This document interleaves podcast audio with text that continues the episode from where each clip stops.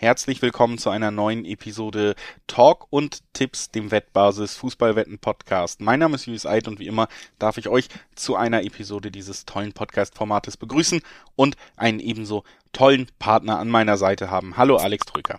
Ah, hallo Julius Eid, schon wieder so förmlich. Ja. Vor, bin ich hier, bin ich hier am Amt. Herr Trüger, bitte kommen Sie vor, wir können Ihren Pass bearbeiten. So ungefähr. Wir müssen das hier auch mal irgendwie professionell halten in der Anmoderation zumindest. Hinten raus wird's ja manchmal eh ein bisschen wilder. Könnte ich mir auch heute vorstellen, denn wir blicken auf den 17. Spieltag der Bundesliga-Saison. Die Hinrunde wird abgeschlossen, jetzt vor Weihnachten nochmal. Dann gibt's eine relativ kurze Pause. Am 7. Januar geht's mit der Rückrunde schon weiter für die deutschen Vereine. Wir blicken heute auf jede Partie und besprechen die dann eben auch im gewohnten Format. Vorher aber auch noch von mir der Hinweis, dass Sportwetten ab 18 sind, dass die Angaben, die wir in diesem Podcast machen, ohne Gewähr sind, heißt eben auch, dass die Quoten, die wir nennen, sich jederzeit noch ändern könnten. Und ja, zu guter Letzt, Sportwetten können Spaß, aber auch süchtig machen. Und wenn das bei euch zum Problem wird, könnt ihr euch an den Support der Wettbasis wenden, sei es per Mail oder per Live-Chat. Oder ihr guckt mal auf spielen-mit-verantwortung.de vorbei. Auch da gibt's erste Hilfsangebote.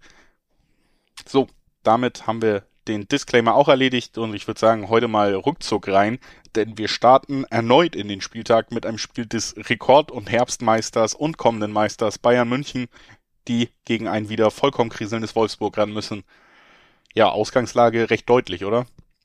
Ausgangslage ist sehr, sehr, sehr, sehr, sehr deutlich, würde ich sagen. Wolfsburg hat was? Sechs Spiele in Folge verloren?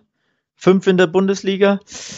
Zuletzt ja, ein unglückliches 2 zu 3 gegen den ersten FC Köln. In der Schlussminute hat Anthony Modest erneut eingeköpft. Ich glaube, sechs Kopfballtore übrigens schon erzielt. Wahnsinn. Und ist nach eigener Aussage sehr genossen gegen Jörg Schmatke. Und ich wollte gerade darauf hinaus und sein Tor doppelt genossen. Nicht nur, weil es das Siegtor war, natürlich kurz vor Schluss. Es ist doppelt schön, sondern eigentlich sogar dreifach genossen. Eben weil gegen Schmatke, mit dem er scheinbar nicht so gut kann. Ja, also wunderschönes Tor für äh, den Kollegen Modest. Nicht ganz so schönes Tor für den VfL Wolfsburg, der damit weiter verlor, verliert, weiter in der Krise steckt und jetzt zu sehr euphorisierten Bayern reisen muss, nach München, die mit einem schlanken 5-0 im Rücken aus Stuttgart kommen. Das kann sehr, sehr ungemütlich werden für die Wölfe. Ja, also 5-0 von Bayern, um es mal kurz ein bisschen einzuordnen. Am Ende hat Stuttgart versucht mitzuspielen, Räume gegeben. Bayern hat es eiskalt ausgenutzt. Man hatte nicht das Gefühl, dass sie da wirklich jetzt ihr bestes Spiel der Saison machen mussten, überhaupt für das Ergebnis. Sie Ist ja aber auch oft so bei den Bayern, ne? Ja. dass man das Gefühl hat, die machen das so locker und schießen trotzdem jeden Verein ab. Äh, keine Grüße an den FC Barcelona an dieser Stelle. Ja. Verletzten Also von daher trotzdem nochmal, ne? Coman fällt jetzt auch wieder aus, ähm, der sehr formstark war. Kimmich fehlt ja sowieso noch weiter. Also ein bisschen personell eng. Aber Bayern München ist eben auch eine Mannschaft, die im Gegensatz zu vielen anderen Teams auch Richtung Winterpause meistens nicht unbedingt nachlässt, sondern das Ganze eben ordentlich zu Ende bringen will. Gerade jetzt sich in guter Verfassung zeigt wieder Wolfsburg eben das Gegenteil. Man oft, oder man muss ja zumindest aus meiner Sicht natürlich auch langsam mal so fragen, ey, was läuft bei Wolfsburg eigentlich schief, dass zwei Trainer da aus dem Kader, den ich hier immer wieder lobend erwähne, überhaupt nichts raushol. Es gab ja nach dem Abgang von von Bommel auch, auch Stimmen von den Spielern, die zumindest mal angemerkt haben, ey, wir haben auch uns an die sportliche Leitung gewendet und gesagt, äh, was so Fitness, Vorbereitung, sonst was angeht, sind wir nicht auf dem Stand unter Van Bommel. Wir werden so nichts reißen können. Äh, das ist natürlich vielleicht zumindest ein, teilweise ein Erklärungsansatz auch, warum man dann gerade jetzt wie gegen Köln und so auch wieder einbricht, ne? Wenn man ähm, ja über Teile des Spiels zumindest einen Punkt oder sogar drei Punkte hätte mitnehmen können, wenn man da konstant bleibt. Aber trotzdem bleibt es für mich ein großes Rätsel, wie eine Mannschaft mit diesem, ja, mit diesem Kader so, so wahnsinnig schlecht performen kann, dass man immer diese krassen Niederlagen-Serien wirklich hat gegen auch vermeintlich unterlegene Gegner. Und jetzt spielt es halt gegen eine Mannschaft, die ist sogar auf dem Papier, was den Kader angeht, besser. Also ja, schwere Zeiten für Wolfsburg und ich glaube, man geht auch schlecht gelaunt in die Winterpause. Ähm, 1,18er Quote auf Bayern spricht ja sowieso Bände, ist jetzt ja Standard natürlich bei, bei Heimspielen des FC Bayern München. Aber ist ein klarer Fingerzeig, genauso wie der klare Fingerzeig die Quote der, der Wölfe sind. Die Top-Quote hat, mal gucken, Unibet mit einer 15. Nee, William Hill hat sogar eine 17 auf den Auswärtssieg der Wölfe. Das klingt ein bisschen wie, ja, Pokal erste Runde, fast schon, ne? So gegen den unterklassigen Club zu Hause. Also die Wettanbieter gehen da auch ganz klar ähm, davon aus, nicht nur, dass Bayern gewinnt, auch ähm, tatsächlich, dass Bayern so locker gewinnt, dass sogar die Handicap-Quoten ja sehr, sehr unattraktiv sind. 1,48 im Schnitt aufs Handicap. Ja, kann man sich überlegen, so für einen, für einen kleinen Booster im, im Kombischein. Also Handicap gehe ich auf jeden Fall mindestens ähm, schon mal ein, um irgendwie halbwegs okay Quoten zu finden bei dem Spiel. Denn dass die Bayern gewinnen, da steht außer Frage, oder? Ja, ich, ich sehe eine okaye Chance, zumindest eine 1,80er Quote mitzunehmen, bei beide Teams treffen ja. Also, dass wir vielleicht eher Richtung 3-1 oder so steuern als 2-0, wenn man auch äh, davon ausgeht, dass es ein Handicap-Sieg wird, weil ähm, Bayern hat jetzt gegen Stuttgart mal zu Null gespielt, aber dass sie da immer mal wieder diesen einen Aussetzer drin haben und dass Wolfsburg mit Wout Weghorst zumindest einen eigentlich sehr treffsicheren Stürmer hat, da könnte ich mir der Kombi schon vorstellen, dass man sich da zumindest mit einem Treffer belohnt. Das ist den Wolfsburgern ja eigentlich auch in jedem Spiel gelungen, auch wenn man dann am Ende verloren hat. Ähm, trotzdem, auch da schwächt das ein bisschen die Position natürlich, dass ein Lukas Matcher jetzt wieder länger ausfallen wird, der sich ja als fast schon neuer Weghorst rauskristallisiert hat in den letzten Wochen. Aber wie gesagt, so diese, diese 1,80er Quote auf beide Teams treffen, finde ich bei dem Spiel tatsächlich noch recht lukrativ. Die ist, liegt in einem ordentlichen Bereich und ich kann es mir vorstellen. Ähm, Finde ich auch nicht schlecht, vor allem, weil du schon gegen Köln gesehen hast, im Umschaltspiel kann Wolfsburg dir schon wehtun. Luke Bacchio ist schnell, Baku ist äh, schnell und die Bayern haben traditionell beim Umschaltspiel Luke Probleme. Luke Bacchio kennen die Bayern auch noch aus Düsseldorfer Zeiten. Da hat er, ähm, glaube ich, drei stimmt. Tore erzielt. Oh, lange ist es her, ja. aber ja, es klingelt ein bisschen, ja. Also von daher gebe ich dir recht, ich glaube, wir werden Tore sehen. Ich glaube, die Bayern haben richtig Bock, nochmal hinten raus ähm, da ja, dem nächsten Verein einen mitzugeben. Vor allem, wer richtig Bock haben wird zu treffen, mindestens einmal, ist der Kollege Lewandowski. Denn der kann erneut einen Müller-Rekord brechen. 42 Tore im Kalenderjahr 2021 hat er jetzt auf dem Konto. Müller hat das gleiche geschafft.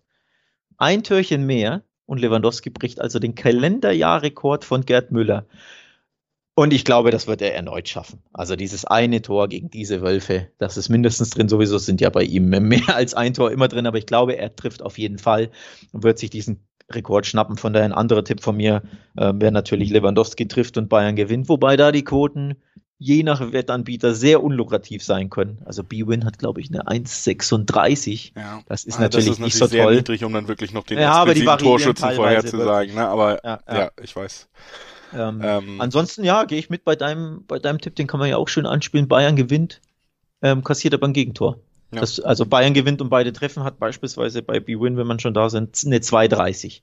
Und wie gesagt, der Speed, Luke Bacchio einen tollen, tollen Assist jetzt. Ähm, Wekos kann dir immer mal einen abstauben oder einen reinköpfen oder so. Und dann hast du da dein 3-1, 4-1 Bayern, hast das Gegentor, hast die zwei Lewandowski-Tore oder so. Ne? So in die Richtung wird es, ja. denke ich, gehen denke ich auch. Und aus den, ja, aus einem Spiel, wo zwei Mannschaften mit sehr starken Kader aufeinandertreffen, die Rollen trotzdem klar verteilt sind, kommen wir zum nächsten Spiel, wo die Kader vielleicht nicht ganz so stark aufgestellt sind, wo man aber durchaus gute Arbeit macht in dieser Saison. Bochum empfängt Union Berlin. Der Aufsteiger aus Bochum steht auf Platz 12, 20 Punkte. Das heißt, man ist, wie gesagt, äh, man hat das Soll absolviert in der Hinrunde mit diesen 20 Punkten erstmal. Das kann man schon mal drunter schreiben. Auf der anderen Seite haben wir mit 24 Punkten Union Berlin, sind so ein bisschen wieder aus den europäischen Plätzen rausgerutscht, weil sie in den letzten beiden Spielen erst eine Niederlage in Fürth, das war halt schon ähm, ja, ärgerlich, die erste Niederlage gegen die Fürther in dieser Saison, die überhaupt eine Mannschaft hinnehmen musste. Und jetzt aber am gestrigen Abend in der englischen Woche gab es noch ein 0 zu 0 gegen Freiburg, äh, eins der ja ansehnlicheren Sorte, muss man sagen. Die erste Halbzeit ging an Union von der Leistung her, die zweite eher an Freiburg. Am Ende hatten also beide Glück, dass in den Stärkephasen der Gegner nicht getroffen hat und ein bisschen Pech, dass man es in den eigenen auch nicht tun konnte, war aber ein ordentliches Aufeinandertreffen. Und für mich ist dann tatsächlich Union einfach diesen Schritt weiter als Bochum im Moment noch. Deswegen sind sie hier auch für mich zumindest der vermeintliche Favorit. Auch wenn ich mir vorstellen kann, dass gerade zu Hause vor Weihnachten ein Aufsteiger mit einer akzeptablen Hinrunde nochmal alles reinwerfen wird, um hier mindestens einen Punkt zu behalten. Der Favorit waren sie aber auch in Fürth, wie du dich erinnerst. Vor allem du hattest dich da weit aus dem Fenster gelehnt, lockerer Sieg ist das und dann gab es ein 0-1. Ähm, auswärts bei diesen ja, wackeren Aufsteigern, wobei ob Fürth jetzt so wacker ist, einmal dahingestellt, aber da tun sich ähm, Mannschaften mitunter immer mal wieder zumindest schwer. Auch Frankfurt hat ja mit Ach und Krach nur in, in Fürth gewonnen, also so schlecht Fürth ist. In der Fremde kann es schon unbequem werden. Vor allem die Union jetzt auch zwei Spiele ohne Tor. Das macht ja auch ein bisschen Sorge. Der Kollege Max Kruse zündet nicht mehr so. In Fürth wurde er, glaube ich, in der, weiß ich gar nicht, 70. ausgewechselt. Jetzt gegen Freiburg kam er gar nicht zum Einsatz. Hat mich auch sehr, sehr erstaunt. Und ja, schon lahmten das Angriffsspiel von ihm, denn er ist ganz klar der Schlüssel. Und ja, wenn er nicht gut performt oder gar nicht eingesetzt wird, dann wird es auch mit den Toren schwer bei Union. Das macht mir so ein bisschen schon Sorge vor dem Gastspiel in Bochum. Ja, also natürlich hat man da noch mit Ivonie, glaube ich, kann man schon noch als zweiten, zweiten Schlüsselspieler offensiv bei Union erwähnen. Aber klar ist Max Kruse, was die, was die Klasse am Ball angeht und so auch in dem letzten Jahr schon einer der absolut wichtigsten Spieler da im Offensivspiel von Union gewesen und am Ende, glaube ich, kann man hier tatsächlich am ehesten auch drunter schreiben unter dieses Spiel, dass das relativ zäh werden wird, relativ lange. Ich sehe nämlich auch Union Berlin jetzt offensiv nicht ähm, so gut aufgestellt, dass sie da mit fliegenden Fahnen Bochum irgendwie zerreißen können. Ich meine, die haben ja auch gegen Dortmund zum Beispiel gezeigt, dass sie bis zur Torlinie und mit allen Mann auf der Linie im Notfall verteidigen und das auch können. Und auf der anderen Seite, Bochum sehe ich aber auch die Stärken natürlich deutlich eher im defensiven als im offensiven Bereich. Deswegen tendiere ich tatsächlich einfach zu einer klassischen Under 2,5. Da gibt's eine 1,8er Quote. Es können sogar zwei Tore fallen. Ähm, ich halte mich ein bisschen vom Dreiweg fern, weil ich so ein bisschen dieses Bauchgefühl einfach habe, ja, vielleicht der Aufsteiger zu Hause vor Weihnachten doch nochmal wieder das nächste Positiverlebnis. Andererseits ist Union für mich die bessere Mannschaft. Deswegen, davon will ich mich lieber fernhalten und gehe auf Over-Under. Ähm, Dreiwegsquoten sind natürlich super interessant auf Bochum, denn da hast du eine 3. Ähm, bei B-Win, ich glaube, B-Win hat aktuell die Bestquote. Das ist schon wenn man die letzten Auftritte gesehen hat, der Bochumer, ähm, vor allem zu Hause, ist das schon sehr interessant. Klar, gegen Dortmund war das mit sehr, sehr viel Glück, wenn man ehrlich ist, ähm, diesen Punkt mitgenommen.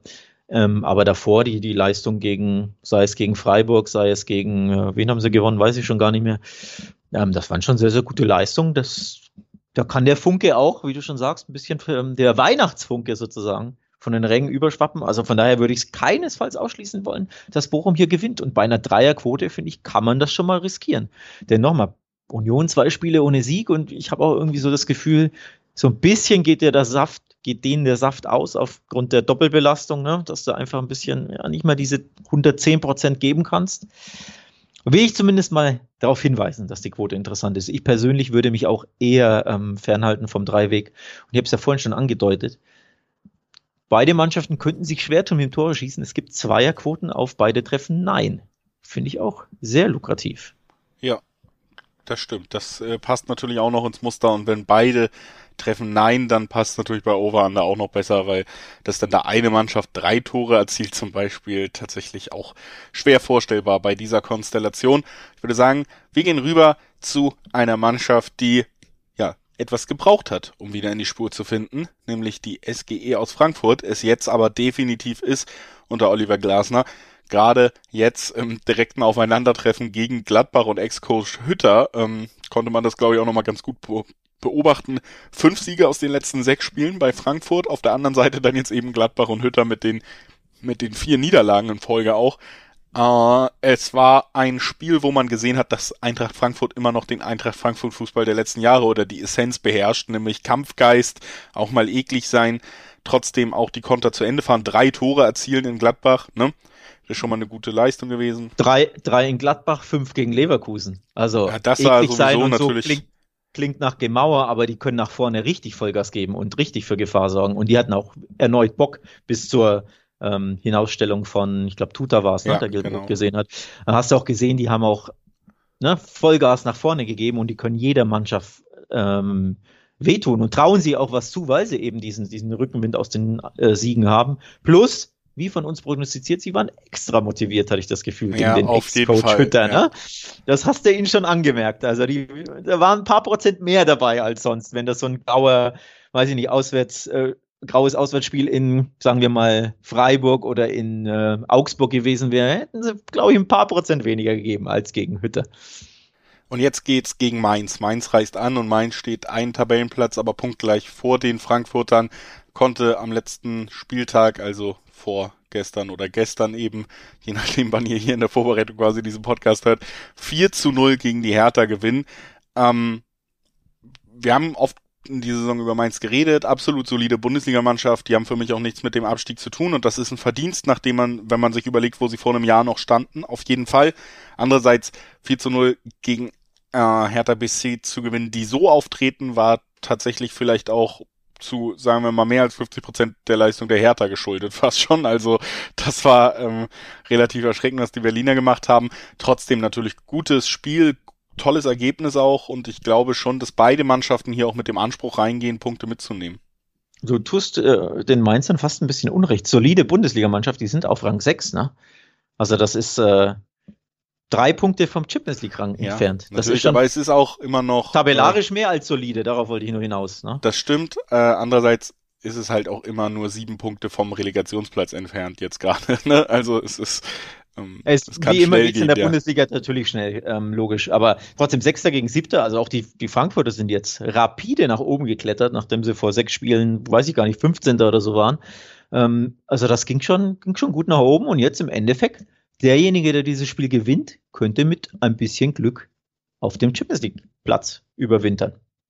Zumindest die, na, Frankfurt wird es beim Torverhältnis schwer, weil Hoffenheim plus, plus sieben hat. Aber die Mainzer könnten das, wenn sie gewinnen und Hoffenheim verliert und Freiburg nicht gewinnt. Das wäre schon Wahnsinn. Also von daher, na, das Solide sei nochmal in, in Klammern gesetzt. Das wäre für mich eine tolle Hinrunde von Mainz und die können sie wirklich unterm Weihnachtsbaum vergolden. Ich glaube aber, es wird nicht passieren, um zum Spiel zu kommen und zum Tipp. Ich glaube, die Frankfurter zu Hause, das ist, die werden jetzt nochmal so euphorisiert sein. Plus, die Mainzer holen ja die, die Vielzahl ihrer Punkte holen sie zu Hause. Ähm, viertbeste Heimmannschaft, der FSV Mainz 05. Aber in der Fremde tun sie sich eher schwer, da haben sie fünf von sieben Spielen ähm, verloren.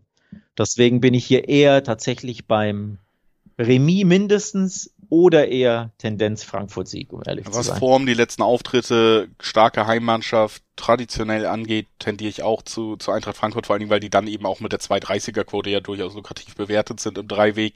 Ja. Wer sich da fernhalten will, nicht so viel Risiko gehen will, ist, glaube ich, mit beide Teams treffen ja wieder ganz gut bedient, einfach mit den 1,6er-Quoten, die es da ungefähr gibt. Ein ähm, ja, die, die letzten Ergebnisse von Frankfurt haben wir ja angesprochen, aber 3-2, 5-2 zeigt natürlich auch, dass man äh, jedes Mal zwei Tore kassiert hat ne, und da auch durchaus seine Aussätze hat und wo die Stärken vielleicht liegen. Also ähm, ja, für mich beide Teams treffen, so der risikolosere Tipp, aber im Dreiweg tendiere ich schon stark zur, zur Heimmannschaft dann auch. Letztes Spiel in diesem Jahr, Heimspiel, super Form wieder, Erfolgserlebnis im Rücken gegen den Ex. Ähm, endlich klickt's mit dem neuen so Trainer und ähm, deswegen ja, ich finde die 230er-Quote da schon sehr ansprechend. Ja, ich finde die auch lukrativ, ähm, gebe ich zu. Ist, kann natürlich auch ein typisches Unentschieden-Spiel sein, muss man zugeben. Also es ist nicht ohne Risiko. Ähm, wenn zwei Mannschaften vermeintlich auf absoluter Augenhöhe, zumindest tabellarisch sind sie und ich glaube auch spielerisch könnte es dazu kommen. Aber eben die Mainzer haben immer mal wieder recht schwache Auswärtsspieler drin, weil sie einfach zu Hause sehr viel stärker sind. Von daher, angesichts der Quote, ähm, treibt mich das schon auch zum Heimsieg-Tipp, weil die einfach lukrativ ist. Ja. Das sehe ich auch so. Und was ich besonders gerne sehe, Alex, ich wüsste nicht, ob du das über mich weißt, ist jetzt in der Winterzeit die Dart-WM. Es geht endlich wieder los. Es ist ja immer ein richtig schönes, großes Event da im Alley Pally in London. Und äh, ich, ich kenne sie alle, die, die großen Spieler der Geschichte. Aber das geht ja nicht allen so. Und wer sich da perfekt informieren will, was die Dart-WM angeht, jeden Tag, welche Spiele stehen an, wie stehen die Chancen, wie stehen die Quoten, der kriegt das eben ab jetzt auch auf wettbasis.com geliefert. Wollten wir einfach mal gerne auch erwähnen, weil nicht immer nur Fußball, Fußball, Fußball, sondern ja, jetzt über die Winterzeit Bundesliga pausiert eh. Aber Darts-WM geht richtig los erst und ist äh, auch immer so ein schönes ja nebenbei Ding, was, was fast schon Feiertagsgefühle bei mir auslöst, weil es eben immer so mit dieser Zeit verbunden ist. Und ihr könnt euch ja, perfekt. Man sitzt auf dem Sofa oder liegt auf dem Sofa, keine ja. Bundesliga und man guckt Darts WM. Das ist, äh, ist ein bisschen Weihnachtstradition, glaube ich, fast schon in Deutschland, in Deutschlands äh, Wohnzimmern so ein bisschen geworden. Also ich gucke das auch tatsächlich ganz gerne. Zwar, ich steige zwar meist erst später ein, so ab Viertelfinale, aber ich glaube, du bist da freakiger unterwegs, ne? Du ziehst dir das gesamte Ding rein. Es geht jetzt los. Ich habe auch einfach zu viel Zeit. Deswegen mache ich das sehr gerne. Aber für, wie gesagt, wenn man mal nicht Zeit hat, wenn man was verpasst, wenn man nicht weiß, wer spielt da und wie sind überhaupt die Quoten und die Chancen, kann man sich eben perfekt auf wettbasis.com direkt vorbereiten lassen Und wer ist der Favorit? Ganz kleiner Cliffhanger von mir. Michael van Gerven ist nicht der Favorit auf den Titel bei den Wettanbietern. Mehr dazu auf wettbasis.com. So Leute, jetzt geht's so, los. Leute. Das ist ein richtig schöner Teaser. Wir machen weiter mit der Bundesliga nach diesem kurzen Ausflug und äh, schauen auf das vierte Spiel des äh, 17. Spieltags. Fürth äh, empfängt Augsburg. Fürth äh, mit dem ersten Heimsieg der Bundesliga-Geschichte ja immer noch gegen Union Berlin am letzten Wochenende, dann jetzt gestern gegen Dortmund, weil was soll man dazu sagen? Ich fand schon, ähm, ja, verteidigungstechnisch oder defensiv haben sie ein besseres Spiel natürlich gemacht, als es in schon vielen Wochen der Fall war. Einfach sieht man ja an der Höhe des Ergebnisses oder der Ergebnisse, die man schon mal kassiert hat. Die Räume hat man nicht gegeben. Andererseits muss man auch sagen, dass Dortmund auch super schwach war und äh, führt da, finde ich, in den Umschaltsituationen auch bewiesen hat, uiuiui, da ist es auch qualitativ einfach sehr dünn, was, weil das muss, das spielen 17 andere Bundesligamannschaften besser aus. Ähm, ja. Diese Räume. Also das finde ich schon, kann man auch negativ fast mitnehmen aus diesem Spiel. Auf der anderen Seite Augsburger. Aber sie haben gut dagegen gehalten. Ähm, also so viel Credit musst du den, den armen Auf jeden die Fall. du hier jede Woche kritisierst und niedermachst, die tun mir sehr leid, ähm, muss man, so viel Credit muss man den geben. Also beim BVB in Dortmund erstaunlich gut mitgehalten. Erstaunlich wenig gefordert, könnte man auch sagen, aber ähm, ja, Nee, also für Fürther Verhältnisse. So, absolut. Ne? Ich, man muss ja auch sagen, so wir haben jetzt äh, einen Sieg gesehen, den ersten der Saison. Wir haben einen ordentlichen Auftritt in Dortmund gesehen, kann man überhaupt nicht bestreiten. Äh, auch lange ja nur durch einen Elfmeter zurückgelegen, der vielleicht korrekt ist, aber den man glaube ich war. Ähm, ja, ich glaube schon, dass er korrekt ist, aber ich glaube, man kann ihn schwer verhindern ne? Weil er versucht schon sich wegzudrehen, er ist nur leider nicht schnell genug und dann ist es irgendwie eine Frage von Regelauslegung. Aber ähm, ärgerlich fast schon, dass man überhaupt in der ersten Halbzeit ein Tor kassiert hat von Borussia Dortmund und Erling Haaland. Und äh, das natürlich schon irgendwie auch ein positiver Finger zeigt. Genauso wie der Ausgleich von Augsburg, muss man sagen, gegen Leipzig, die ja ein bisschen besser unter Tedesco wieder unterwegs waren, sicherlich Favorit waren. Aber Augsburg hat mal wieder es geschafft, relativ spät sich doch noch einen Punkt zu sichern. Steht jetzt bei und 17 Punkten. Und wieder gegen ein Top-Team, ne? Die Bayern zu Hause geschlagen. Also Top-Team. Leipzig ist ja ein Top-Team, auch wenn sie jetzt in der, in der Tabelle natürlich nicht so toppig stehen. Ähm, aber trotzdem, erneut muss man da den Hut ziehen vor den Augsburgern, die da immer wieder die, die Gegner, vor allem zu Hause, mehr als ärgern. Ja, aber also, davor auch der Auswärtssieg bei den Kölnern 2 zu 0, die ja auch, äh, schaffen, ja, ja. Ähm, dann gegen Wolfsburg bewiesen haben, dass Köln jetzt auch nicht schlecht unterwegs ist in dieser Saison. Trotzdem konnte man da 2 zu 0 auswärts gewinnen dem FC die erste Heimniederlage beigebracht. So ist es. Und jetzt hat man natürlich mit Kräuter Fürth den vermeintlich leichtesten Gegner und die gute Chance, eben doch auch noch diese 20 Punkte, die man anvisiert für den Klassenerhalt zu sammeln, ne, am, am letzten Spieltag der Hinrunde. Und ich, ich mach's kurz, auch wenn ich äh, glaube, dass Fürth ein bisschen besser in die Spur kommt und dass wir nicht mehr hoffentlich auch einfach diese, diese schmerzhaften Ergebnisse sehen, die Zwei-Vierer-Quote auf Augsburg hier finde ich wahnsinnig ansprechend im Dreiweg und deswegen tendiere ich auch dazu. Ich tue mich sehr, sehr schwer, im Dreiweg eine Prognose abzugeben. Ähm, das nehme ich schon mal vorweg. Sehr, sehr schwer. Augsburg, ja, ein bisschen werden sie für mich zur Wundertüte. Spielerisch ist natürlich immer nicht so toll, aber wir haben es ja angesprochen, ne? der Köln-Sieg war für mich sehr, sehr überraschend. Die, äh, der Punkt gegen Leipzig war sehr, sehr überraschend. Ich hatte jeweils auf den Kontrahenten getippt. Ähm, du, glaube ich, ja auch. Ne? Also von daher, sie, sie holen Ergebnisse, sie halten da, äh, dagegen. Gleichzeitig die Vierter haben überraschend Union geschlagen. Damit haben wir beide auch nicht gerechnet. Die Frage ist natürlich, äh, gibt es bei den Viertern so ein bisschen den, die, die Ketchup-Flaschen-Effekt? Also erst gewinnst du eineinhalb Jahre nicht in der, in der ersten Liga zu Hause und jetzt vielleicht zweimal in Folge. Ja, und also, das kann ich mir halt eben auch überhaupt nicht vorstellen. So, und ich finde auch einfach, trotz allem, ja, sie haben jetzt diesen einen Sieg eingefahren und irgendwie, aber wenn du dir jetzt im Dreiweg anguckst, zwei Neuner Quote auf Fürth, zwei Vierer auf Augsburg, das ist auch einfach ähm, zu dicht zusammen und ich finde, der da ist Augsburg für mich einfach auch Favorit genug, um zu sagen, eine 240er Quote auf dem Favorit, alles klar, besten Dank. Mhm. Ähm, ich wollte sagen, habe jetzt den Faden verloren. Ich, irgendwie, irgendwas wollte ich zu den Vierter sagen. Meine Güte.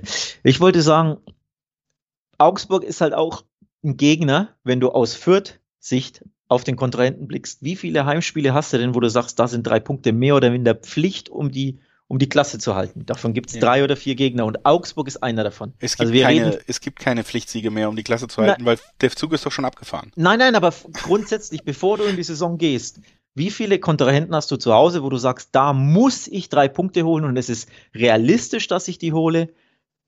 Wie viele Kontrahenten hast du? Du hast vielleicht ne, dein, dein Mitaufsteiger Bochum zu Hause, das sind, müssen drei Punkte aus 40 sein. Du hast vielleicht Bielefeld, Abstiegskandidat, und du hast eben Augsburg plus noch einen dazu. Aber das sind die Mannschaften, die musst du aus 40 zu Hause schlagen. So, in dieser Kategorie ist Augsburg, finde ich schon.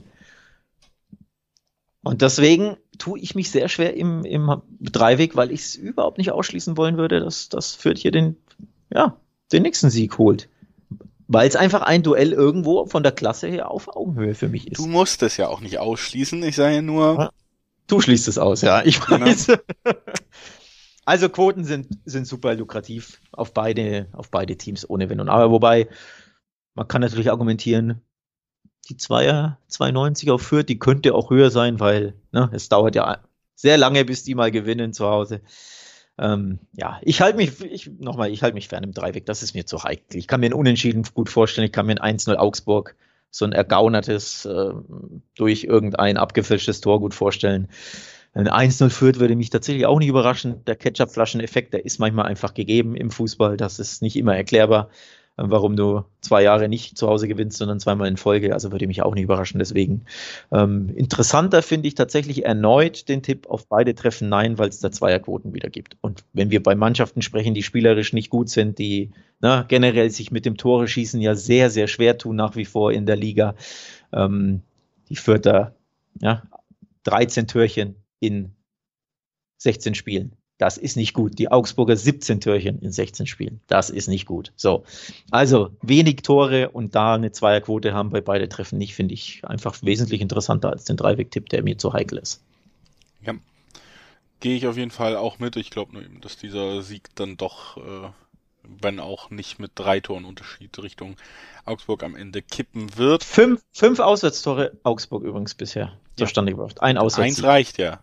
Eins, ja, natürlich, aber nur, ich bin nicht so gute Dinge wie du, dass die, dass die bayerischen Schwaben hier drei Punkte holen. Deswegen mir zu heikel, aber wir werden es beobachten, Herr Eid, und beim nächsten Mal mal wieder drüber sprechen. Ja, ey, wer, sehr du wo, in welchem Podcast kriegt ihr sonst hitzige Diskussionen über Fürth gegen Augsburg? Ich glaube, das ist relativ selten. das stimmt. aber äh, lass uns mal weitermachen mit dem nächsten Spiel. Hoffenheim empfängt Gladbach und damit eben Champions League Mannschaft Hoffenheim, Platz 4, empfängt ein Punkt vor Relegationsplatz Mönchengladbach. Vier Niederlagen in Folge. Gladbach kann sich ja horrend ins Fest verabschieden, wenn sie jetzt auch noch in Sinsheim verlieren. Ja, da. Wie viel Euro sind das im Phrasen, ins Phrasenschwein? 30 wahrscheinlich, ne? wenn ich jetzt sage, da brennt dann der Baum. Ja. Ja, und ich fürchte, es spricht nicht gerade wenig dafür, weil die Krise ist sehr krisig bei den Gladbachern und die Hoffenheimer, die warten immer noch auf deine Entschuldigung, auf dein Entschuldigungsschreiben. Denn die sind auf Champions League Kurs und gewinnen und gewinnen und gewinnen und verlieren nicht gegen Leverkusen nach Rückstand. 0 zu 2 in Leverkusen da noch einen Punkt zu holen, ist auch wieder sehr, sehr, na, muss man seinen Respekt zollen. Vielleicht muss man sich ein bisschen entschuldigen aus ja, Sie Sicht wirken, dieses Podcasts bei Ihnen. Sie wirken mittlerweile gefestigt in ihrer Spielanlage und als Mannschaft. Ähm, wir haben ja lange diese Inkonstanz eben kritisiert und, und da merkt man schon, dass da endlich ein Schritt gemacht wurde. Und äh, bei Gladbach hast du gerade halt auch einfach ganz, ganz große Probleme in der defensiven Abstimmung. Deswegen sind die Niederlagen ja nicht nur vier Niederlagen in Folge, sondern auch vier Niederlagen mit drei oder mehr Gegentoren, unter anderem ja auch sechs in einer Halbzeit äh, und vier ähm, Tore gab's ja auch, also vier Gegentore in einem Spiel. Jetzt drei gegen Frankfurt, wo man dann eben auch nicht mehr sich rauskämpfen konnte. Und das ist natürlich schon ein gefährlicher Negativstrudel. Dann jetzt auch noch das letzte Spiel. Und gerade eben gegen ein sehr gut aufgelegtes Hoffenheim, die auch diese defensiven Schwächen ausnutzen werden. Tatsächlich, ja, auch weil es irgendwie so eine klassische ja Negativgeschichte gerade einfach ist und ich finde auch die Spieler von Gladbach auch in den Interviews so einfach überfordert wirken, nicht wirklich wissen zu 100 Prozent, wie sie da rauskommen können, äh, finde ich hier zwei Einserquoten auf Hoffenheim ganz interessant. Ich könnte mir nämlich sehr gut vorstellen, dass Gladbach tatsächlich mit, mit sehr, sehr schlechten Gefühlen in die Winterpause geht. Ja, absolut. Mich hat die Zweierquote tatsächlich beim Draufgucken auch überrascht. Ich hätte, ich hätte eine Eins vor, ähm, vorne erwartet. Von daher ist das, finde ich, für mich lukrativ, da auf, eine, auf die ja, aktuell wesentlich bessere ähm, Mannschaft zu tippen, die sechs Spiele in Folge nicht verloren hat, fünf davon gewonnen hat, die Hoffenheimer, gegen eine absolute Krisenmannschaft in, in Gladbach, die ja genau das, das Gegenteil aktuell ähm, mitbringt. Vier Niederlagen in Folge, du hast es angesprochen, es gibt immer drei plus Gegentore in diesen vier Spielen, gab immer das macht mir super, super große Sorgen. Das sorgt dafür, dass ich diese Zweierquote auf Hoffenheim sehr, sehr lukrativ finde. Ich glaube auch, wir werden Tore sehen, wer sich vielleicht im Dreiweg fernhalten will.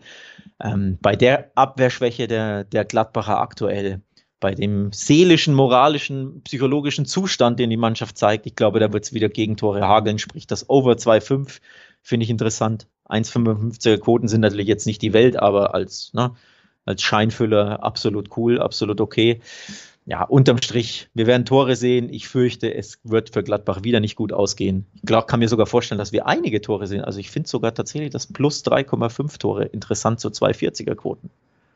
So ein 3-1 ja, 3-1, 3-2 Hoffenheim, das würde mich kein Stück überraschen. Also, Nö, das ist unrealistisch absolut, ist es nicht. Würde ja. ich mitgehen, ja. Ja. Oder kann ja auch 2-2 ausgehen, muss ja, ne, jetzt hatten sie vielleicht mal ein bisschen Glück, wobei das Tor war grandios, ne, das Ausgleich, der Ausgleichstreffer mit der Hacke, aber trotzdem ein bisschen Glück vielleicht gehabt, kannst du sagen, ich könnte mir auch so ein 2-2 einfach vorstellen, ne, das einfach mal, weiß ich nicht, irgendein irgendein Gladbacher spät trifft. Denn so viel muss man ja schon sagen, wir haben sie jetzt hart kritisiert, aber die Moral hat ja trotzdem gestimmt gegen Frankfurt. Klar, sie waren einmal mehr, aber sie haben es ja hinten raus trotzdem probiert und den Strafraum belagert und dann kamen Kopfbälle und Flanken und etc.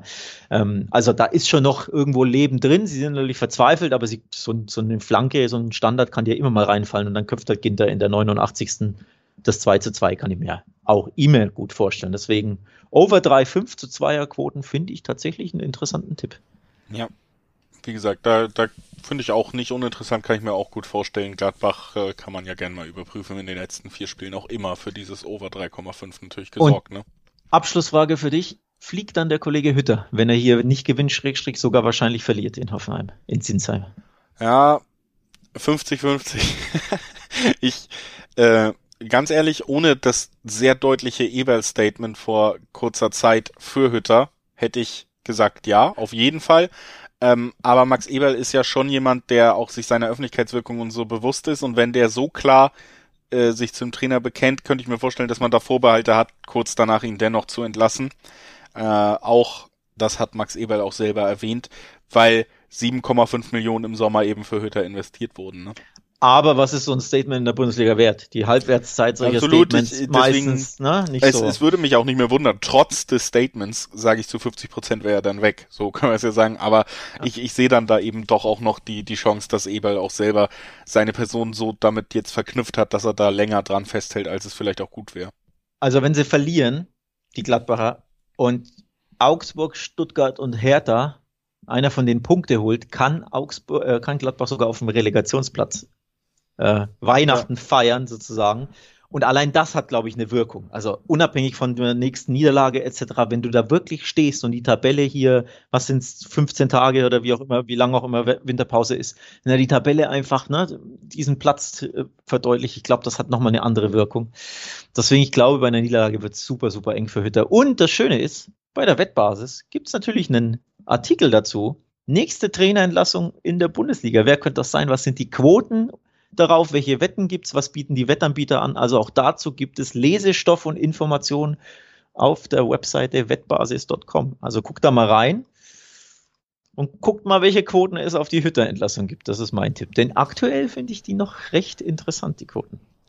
Alles klar, dann der Geheimtipp von Alex hier auch noch mit eingeflossen. Und wir gehen weiter zu einem Spiel, wo die Rollen klar verteilt sein sollten.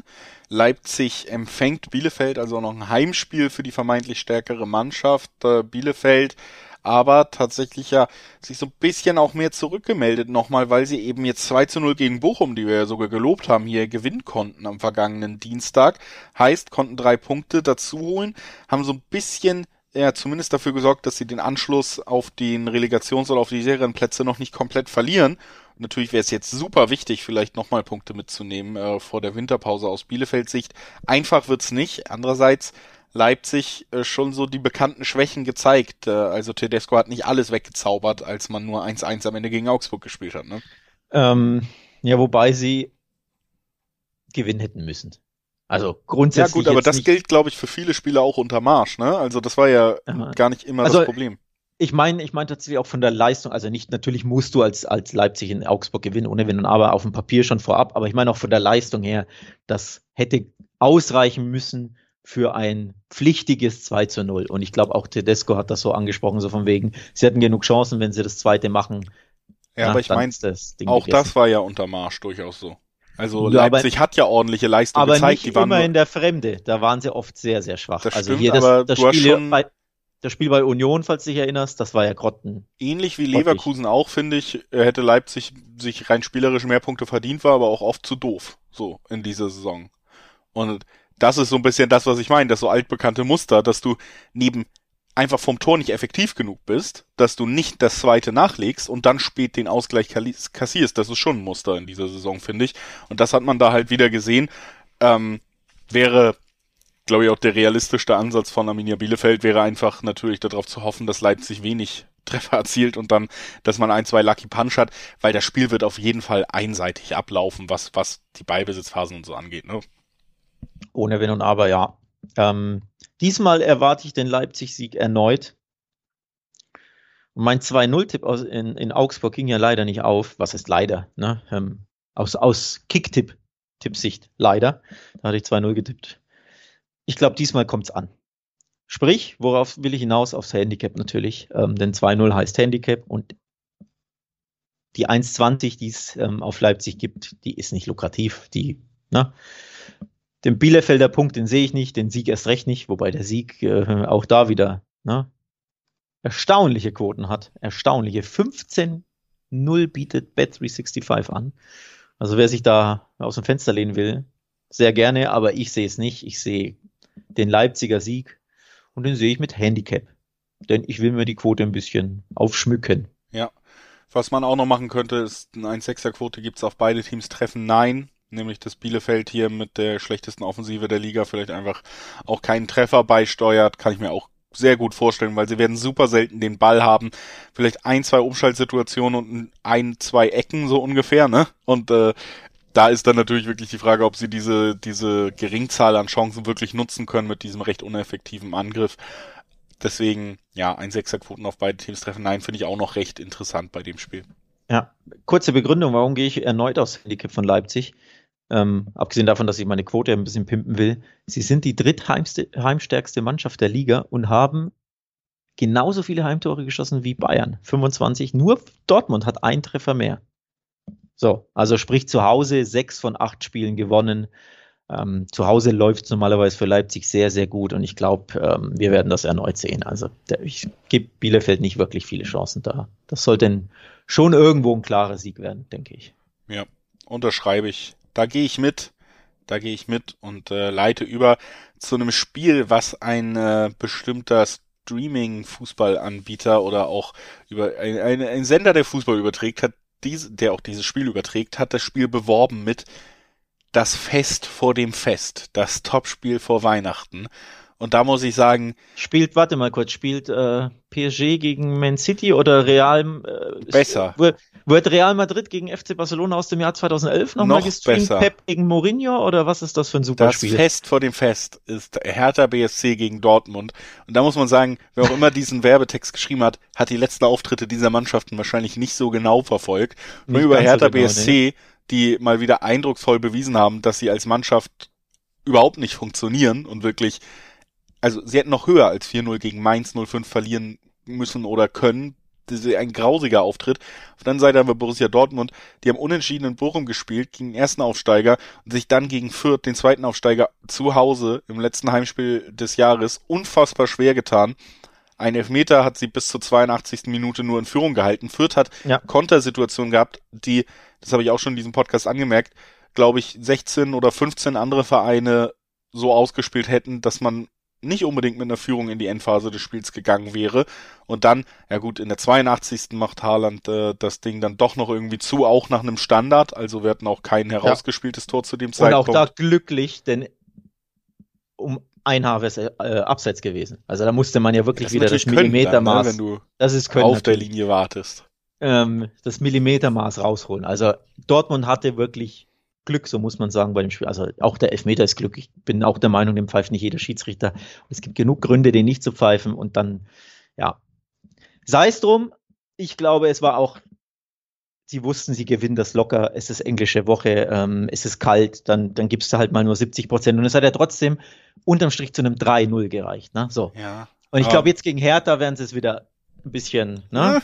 Ja, da bin ich, äh, da bin ich hin und her gerissen, ob das wirklich so ja, kommt, denn wir haben erstmal mit Borussia Dortmund eine Mannschaft, die traditionell gerne hinten raus äh, zur Winterpause erstmal noch ein Spiel verbaselt und dann äh, glaube ich schon auch sagen zu können, dass Borussia Dortmund gerade einfach ein Motivationsproblem hat und dass du das der Mannschaft anmerkst. Du hast nämlich in den letzten Wochen deine beiden ganz großen Saisonziele verspielt. Du bist aus der Champions League ausgeschieden, du wirst nicht mal mehr in der K.O.-Phase stattfinden.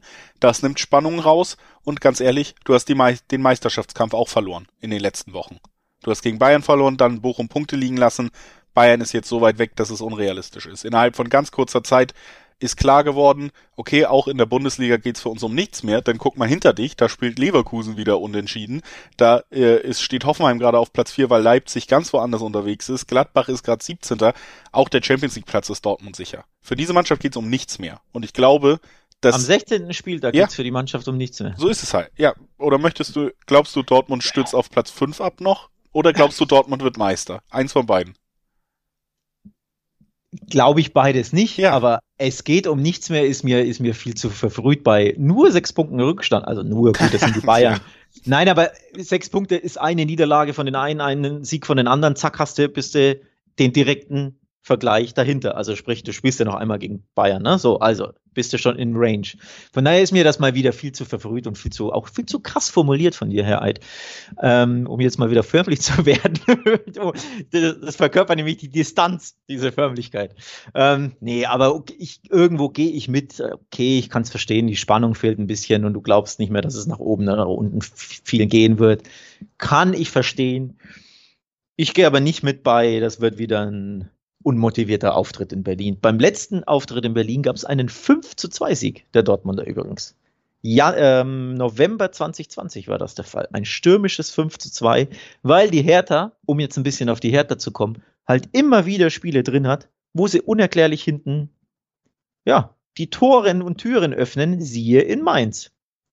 Vor einem Tag. Auch da hatten wir beide nicht damit gerechnet, dass es, also wir hatten beide mit einem engen Spiel, umkämpften Spiel, ne, Aufwärtstrend unter Korkut. Und dann verlieren sie einfach 0-4 in Mainz und es war unerklärlich, so schwach ja. war die Hertha. So, halt und jetzt spielen sie aber gegen Dortmund. Ja, aber das ist halt die Frage, welches Gesicht der Hertha sehen wir da, weil Dortmund ist ja durchaus generell eine Mannschaft ab von all dem, was ich gerade schon angesprochen habe, dass sie gerade nicht in der besten Form sind und so. Ähm, Dortmund ist ja schon eine Mannschaft, die sich oft schwer tut gegen Gegner, die gut tief stehen einfach. Und das ist jetzt halt so schwer vorherzusagen, irgendwie welche Härter wir sehen werden, ne? Weil es kann natürlich eine Härter sein, die wir auch in den ersten beiden Korkut-Spielen gesehen haben, die einfach mit Einsatz, Motivation einen zumindest ersichtbaren taktischen Plan mal wieder hat und die Dortmund einfach unfassbar abnervt, dass wir wieder ein super zähes Spiel sehen, wo Dortmund zwar viel den Ball hat, aber wenig Torchancen. Andererseits Gut, natürlich ist Borussia Dortmund in der Lage, qualitativ, wenn die Hertha so auftritt wie gegen Mainz, das auch mal schnell in ungeahnte Höhen zu schrauben. Ne?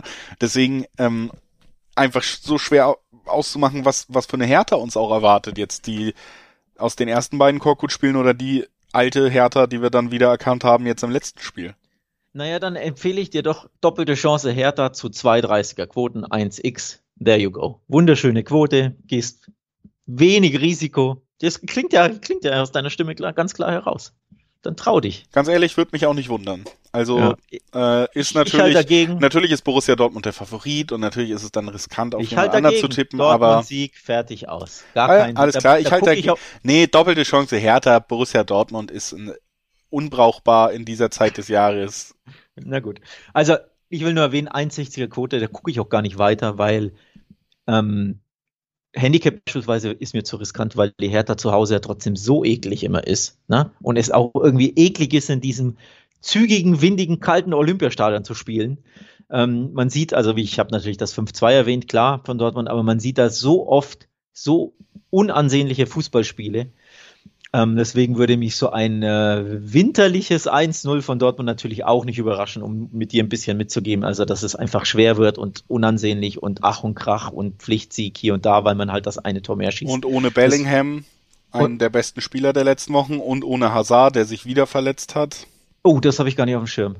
Echt? Was hat Bellingham? Bellingham wurde gesperrt, weil er sich gegen Fürth die fünfte gelbe Karte geholt hat, wegen unsportlichen Ach, das war Verhaltens. Die fünfte gelbe. Ah, okay. Nee, das hatte ich nicht auf dem Schirm. Enorm clever. Gut. Also. Ja, das macht, nee, tatsächlich, das macht schwerer. Bellingham ist grandios. In, äh, in grandioser Form und ein absolut essentieller Teil ähm, der Mannschaft. Ja, nichtsdestotrotz, also Handicap ist mir zu krass und es könnte ein unansehnliches 1-0, 2-1 werden der Dortmund. Deswegen der schlichte Auswärtssiegtipp zu 1,60, der reicht mir hier. Ja, kann ich auch nachvollziehen, ist natürlich auch der naheliegendste Tipp, trotz allem. Ich habe irgendwie schlechtes Bauchgefühl und glaube, bei der Hertha kann man dann vielleicht ganz gute ähm, Quoten abgreifen und würde sagen, wir wagen den Sprung in den Sonntag Richtung letzten beiden Spiele dieses Spieltags.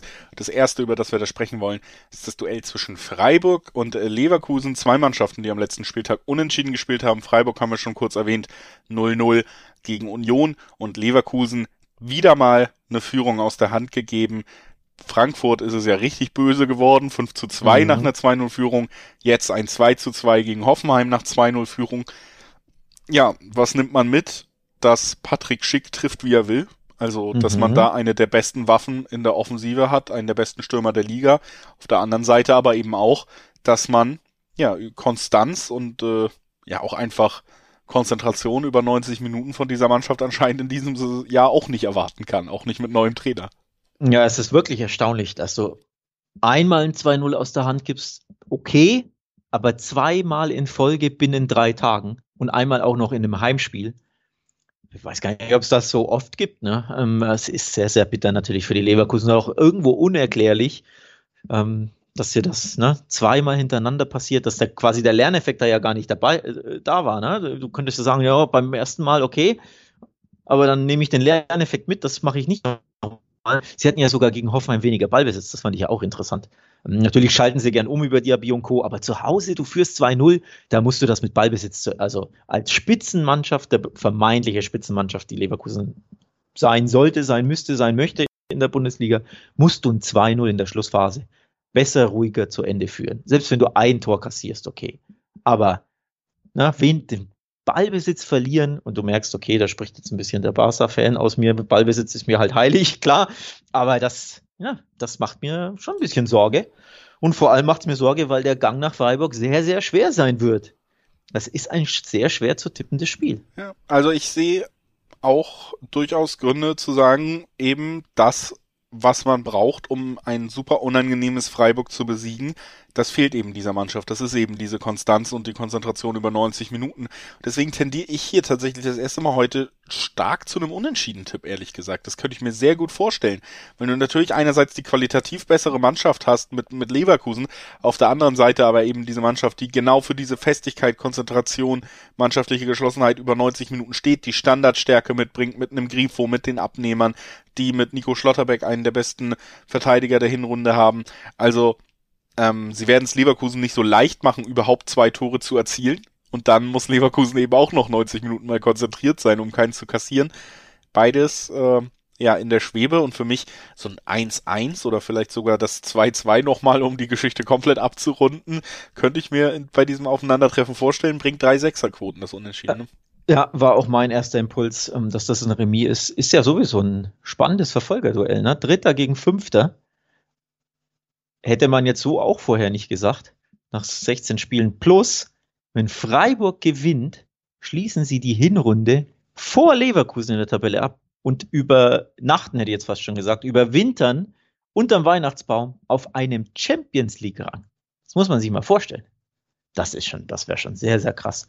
Ähm, so, sogar mit dem Unentschieden können sie auf dem Champions League Rang ähm, überwintern, wenn Hoffenheim verliert gleichzeitig. Also das wäre grandios aus, aus Freiburger Sicht. Das wird super, super schwer für diese aktuell sehr, sehr zittrigen, wackeligen Leverkusener. Ähm, in Freiburg, boah, also ich, also ich traue mich ganz klar, wie du ja merkst, nicht ähm, da auf Leverkusen zu setzen. Und die Quoten sprechen ja auch Bände. 2,75 gibt es im Schnitt auf Freiburg, 2,50 im Schnitt auf Leverkusen. Also minimaler Favorit, aber ich finde, da kannst du ja überhaupt nicht vom Favorit sprechen. Das ist ein absolut ausgeglichenes Duell mit super lukrativen Quoten natürlich auf beiden Seiten. Aber das führt mich auch irgendwo zum Unentschieden, wenn ich so auf die aktuelle Form blicke. Bin ich bei dir, ja. Ja, hebt sich so ein bisschen gegenseitig auf, sind auch Mannschaften, die sich gegenseitig, glaube ich, wehtun können mit der Art des Fußballs, die sie spielen. Und äh, könnte sich alles so ein bisschen neutralisieren, auch eben im Ergebnis. Deswegen tendiere ich da eben auch so, so stark zum Unentschieden und würde sagen, wir gehen jetzt einfach mal direkt weiter zum letzten Spiel unserer Besprechung heute vor Weihnachten. Beschließen wird das Ganze Stuttgart. Die müssen nach Köln reisen und Köln haben wir ja auch schon erwähnt der Sieg am vergangenen Wochenende oder nicht am vergangenen Wochenende, am vergangenen Spieltag. Also nochmal drei Punkte drauf auf eine eh schon, denke ich, gelungene Hinrunde der Kölner. Mittlerweile 22 Punkte. Auf der anderen Seite, Stuttgarter haben wir auch kurz erwähnt, die haben natürlich relativ deutlich gegen Bayern München verloren. Also ja, Köln mit dem, mit dem großen Erfolgserlebnis, dem 3-2 in Wolfsburg und Stuttgart eher mit der, ja, mit der Klatsche, die man sich halt mal abholt in dieser Liga, ne? Die man sich abholt, ja. Ähm, der FC sehr wundertütig unterwegs in den letzten Wochen. Ich weiß nicht, ob dir das aufgefallen ist. 4-1 gegen Gladbach gewonnen, dann 1-1 in Bielefeld, dann verlierst du aber 0-2 zu Hause gegen Augsburg, gewinnst dann aber wieder 3-2 in Wolfsburg. Also, Rollercoaster mit äh, vorne dran dem Kollegen Steffen Baumgart, der diesen, ne, den Wagen fährt, sozusagen. Ja, ich glaube, von ihm ist das aber tatsächlich auch gewollt, ne? Also bei Hoffenheim dass, er, dass er jedes Spiel anders spielen, ist von ihm gewollt. Nee, das nicht, aber ich, ich glaube, die Art Fußball, die er unbedingt, die er sehen will und die er von seiner Mannschaft erwartet, die ist so von Tagesform, von Einsatzwillen, von dem äh, Elan auf dem Feld und dem Überrennen des Gegners halt geprägt, dass du einfach auch krass immer auf die Tagesform angewiesen bist. Also kriege ich die Jungs motiviert wie in einem Derby, dann kannst du gegen Gladbach gewinnen, obwohl die einen viel besseren Kader haben, weil du das irgendwie so integriert hast. Kriege ich die Jungs nicht motiviert, weil es echt kalt ist, der Spannungsabfall ist ein bisschen da und Augsburg ist nur zu Hause zu Gast, äh, dann wird's halt direkt gar nichts mehr so. Also, weißt du, ich glaube, das ist so ein bisschen in dieser Art des Fußballs in der DNA angelegt, dass es auch immer tagesformabhängig ist. Ja, was für eine Tagesform sind wir denn dann gegen den VfB Stuttgart am Sonntag?